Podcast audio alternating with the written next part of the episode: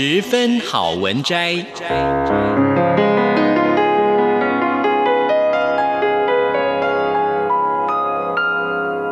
十分钟的心灵补给站。无论是快乐还是悲伤，不管是白天或是黑夜，阅读一篇好文章，也许只要短短十分钟，却能在你的心头低回，往复不已。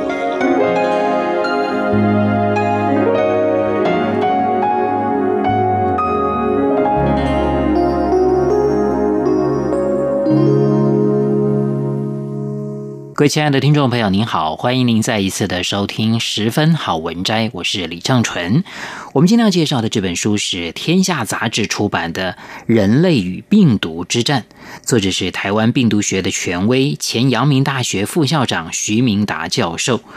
医学跟科技飞速进步，但是我们对病毒的了解却很有限。而全球交流频繁，都会生活密集，病毒对人的威胁只会更频繁、更难以防范。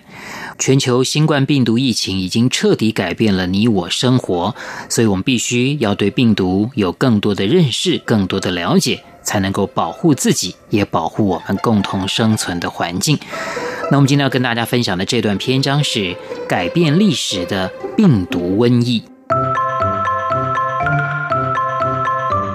早在一万多年前，农业刚开始的时候，中东地区就有证据显示有天花的流行病。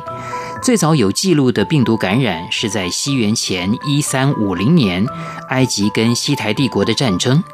当时的记录显示，埃及战俘可能把天花传给西台人，连西台国王苏必路留马斯一世和他的继承人都得病去世。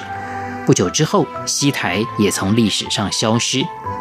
死于西元前一一五七年，埃及拉姆瑟斯五世的木乃伊脸上及皮肤有天花感染的迹象。他死后不久，埃及的新帝国也瓦解了。有趣的是，《圣经出埃及记》第九章记载，耶和华要摩西从炉中取灰撒向空中，使人畜皮肤都起泡生疮的故事，也发生在这个时期。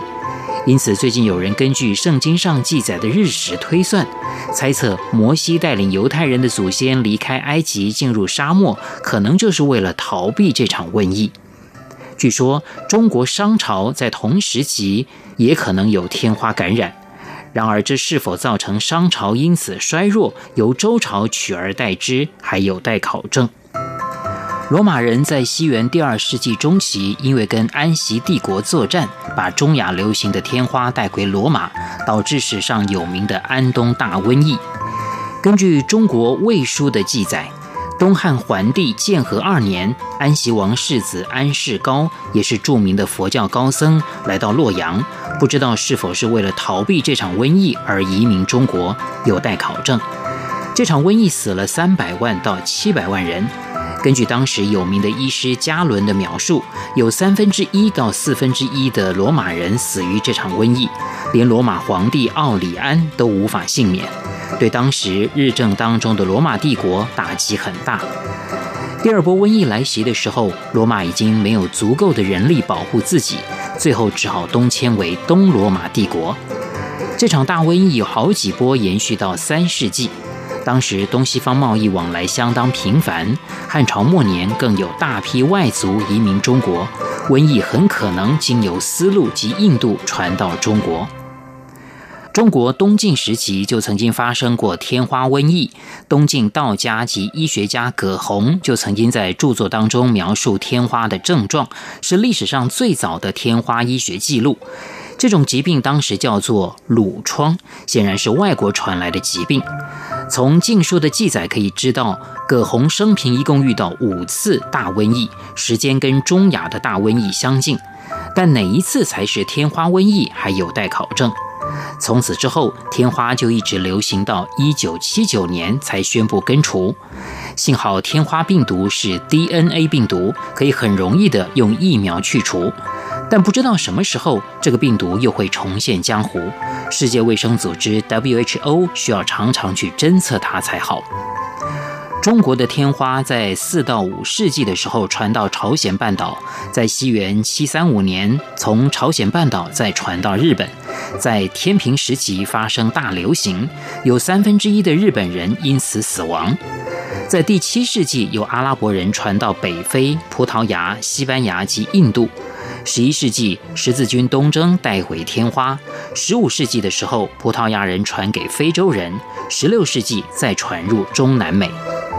历史上有不少君王贵族染上天花病毒而去世，例如英国女皇玛丽二世、法王路易十五、俄国沙皇彼得二世等。连美国第一任总统华盛顿年少的时候，也曾经在加勒比海得到天花。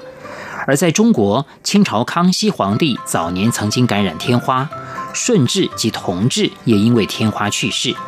天花在一九八零年被 WHO 宣布根除。天花大概是从马的病毒传染过来的。从 DNA 分析，百分之九十九点二的序列和人的相同。另外一个可能由病毒引起的流行病的故事，发生在西元前五世纪的雅典。西元前四五世纪是人类文明非常重要的时期，东方有孔子、老子及释迦牟尼，西方则有希腊文明。我们都知道，亚历山大大帝在西元四世纪的东征是人类历史上的大事，也对人类文明产生极大影响。但它崛起的主要因素之一是当时希腊两个最强盛的城邦雅典与斯巴达衰落，亚历山大的马其顿渔翁得利，一统希腊半岛。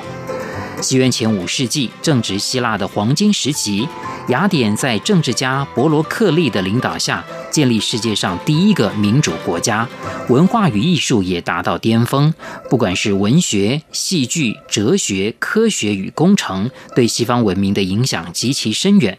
我们熟知的哲学家苏格拉底、柏拉图，医学之父希波克拉底，以及现在雅典还可以见到的希腊神殿，都是当时文化的结晶。雅典文化及经济快速发展，使得邻近强国斯巴达倍感威胁。在一些零星的冲突之后，爆发长达二十几年的战争，最后雅典战败，也结束希腊的黄金时代。这场战争在西方历史的盛名，是因为雅典学者修昔底德的记载。他的名著《伯罗奔尼撒战史》描写历史的严谨仔细以及观点，被视为历史著作的典范，